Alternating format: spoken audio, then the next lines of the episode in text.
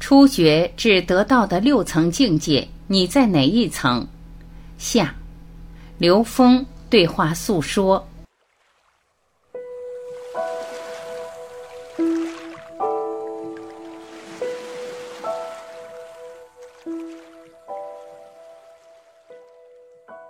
第四阶段，犯规质疑。奇异博士在经历这三个阶段后，走入了第四个阶段。但这第四个阶段不是干一番大事业，而是犯规，是质疑。比如他利用所学的魔法偷看图书馆里的禁书，偷学被禁的时间魔法，质疑为什么不能动阿葛摩托之眼宝石。干脆自己拿起来戴上，质疑古一法师的教法等等。诉说、犯规、质疑、叛逆这些行为，在我们大多数人眼里，似乎是一个学道者不该犯的错误，是阻碍我们得道的。您怎么看？刘峰，你看 NBA，篮球场上就有篮球规则。如果你不了解篮球规则，你根本没有办法去享受篮球比赛。你可能不到五分钟就被罚下了。遵守规则是一个前提，有这个前提，你才能够玩得好。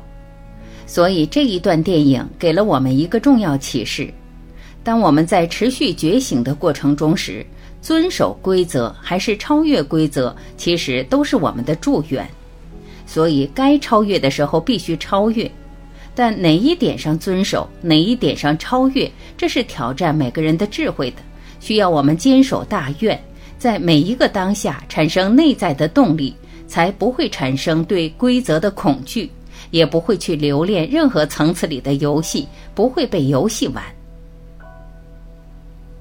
诉说，奇异博士显然不仅玩得了魔法。而且不被魔法所玩，所以他成为了魔法高手，获得了自己的福朋法器。可也就是在这时，他发现卡西利亚斯说的是真话，就是古一师傅确实汲取黑暗力量来延长自己的生命。他开始质疑自己的师傅。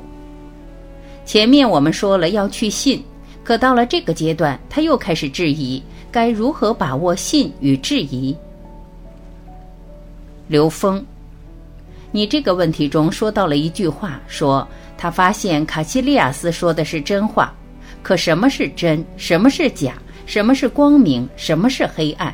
这些个是非对错，在某一个空间层次上是有意义的，但超越了这个空间层次以后，在更大一个空间格局里面呢，它就没有意义了。所以在相上的评判都是没有意义的。还是要看到起心动念的本质，回到起心动念，便能理解，其实无有一法不是佛法。所谓汲取黑暗力量来延续生命这件事情，它同样不过是一个法而已。古一师傅能够汲取黑暗力量，说明他是能够驾驭这个力量的，而他驾驭这个力量的起心动念是什么呢？这才是本质。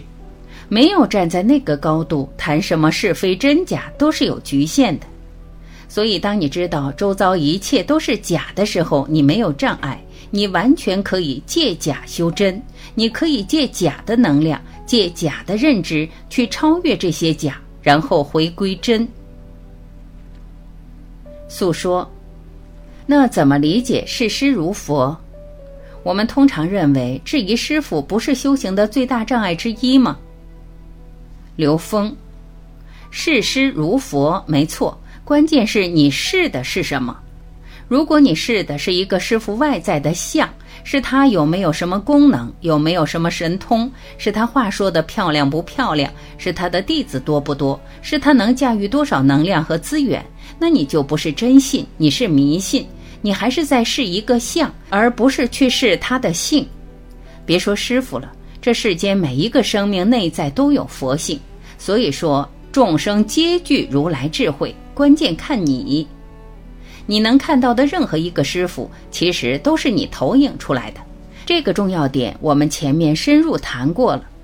因此，当你去质疑你的师傅时，你是否抛开相去看起心动念？你是否抛开所有功能、神通、资源等等，去看内在的佛性？这才是质疑的真正意义。这样的质疑才有助于你真正突破。第五阶段，发大愿。诉说，突破了质疑这个阶段的奇异博士来到了第五阶段，发大愿。实际上，奇异博士发大愿去继承古一的事业，成为守卫圣殿的人，恰恰是在古一师傅死亡之时。古一法师对他说：“死亡赋予生命意义，而对于古一来说，他完全可以做到不死了，但他却选择了死。这个死到底赋予了怎样的意义？”刘峰。当你永远需要一个外在的智慧来启迪你、来拯救你时，对不起，你就是在迷信。当你相信这个善知识就是自己内在觉醒力量的一种呈现，是内在来提醒我持续提升和觉醒的，我只要去跟我的内在力量去共鸣、去共振就足够了。这才是所谓的亲近善知识。那么回到电影，古一师傅的死，恰恰是奇异博士内在的醒。是破除外在的依赖，让博士全部回归到自己的内求，这才是要义。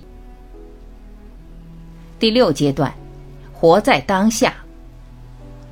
刘峰，生命是永远走在修行的路上，而在这条路上的每一个当下，都会因为你当前的精进带来内在无比的喜悦，这就是法喜。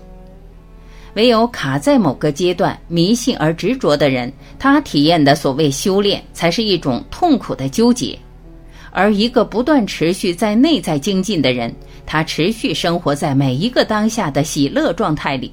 这是一个非常非常现实的话题，它不是一个虚无缥缈的幻想。这就是每一个生命真正的内在成长，是充满法喜的过程。诉说。喜乐状态可以说在奇异博士身上得到了很好的展现。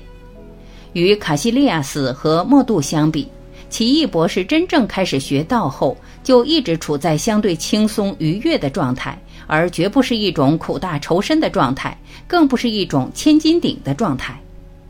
包括电影的最后，当奇异博士面对黑暗统治力量多拉姆时，也是用打破常规的叛逆方法。利用时间的无限轮回反死了多拉姆，而不是战胜了多拉姆，这是编剧的幽默之处，但同时也是高明之处。它反映出一个重要问题：我们都在追求得道，但永生就是我们追求的道吗？刘峰，我们都觉得永生很了不起，其实你只要提升一维就永生了，因为提升一维，时间就成了变量。你可以随意回到过去，进入未来，你可谓永生了。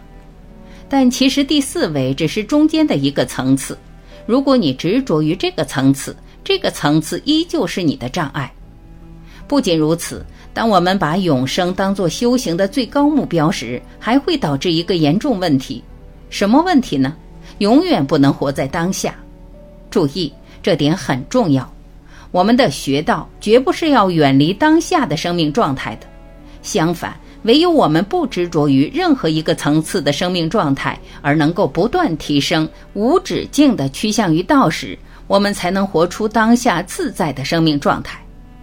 这点看似矛盾，其实一点也不矛盾，因为当下就是全部，当下就是永生。谁真正理解到 n 为 n 趋于无穷大，和这个零维都存在于当下。谁便活在了当下。诉说，开个玩笑，唯有活在当下，不执着于永生，才可能不被烦死。正如电影中奇异博士利用时间的无止境轮回，去和永生的黑暗统治力量多拉姆谈条件时，有一句经典对白：“多拉姆，你一定会输的。”奇异博士：“是啊。”但是我输得起，多少次也不会停止。从一个一直追求成功的顶尖外科医生，到可以接受无数次死亡性失败，奇异博士完成了他最后的得到。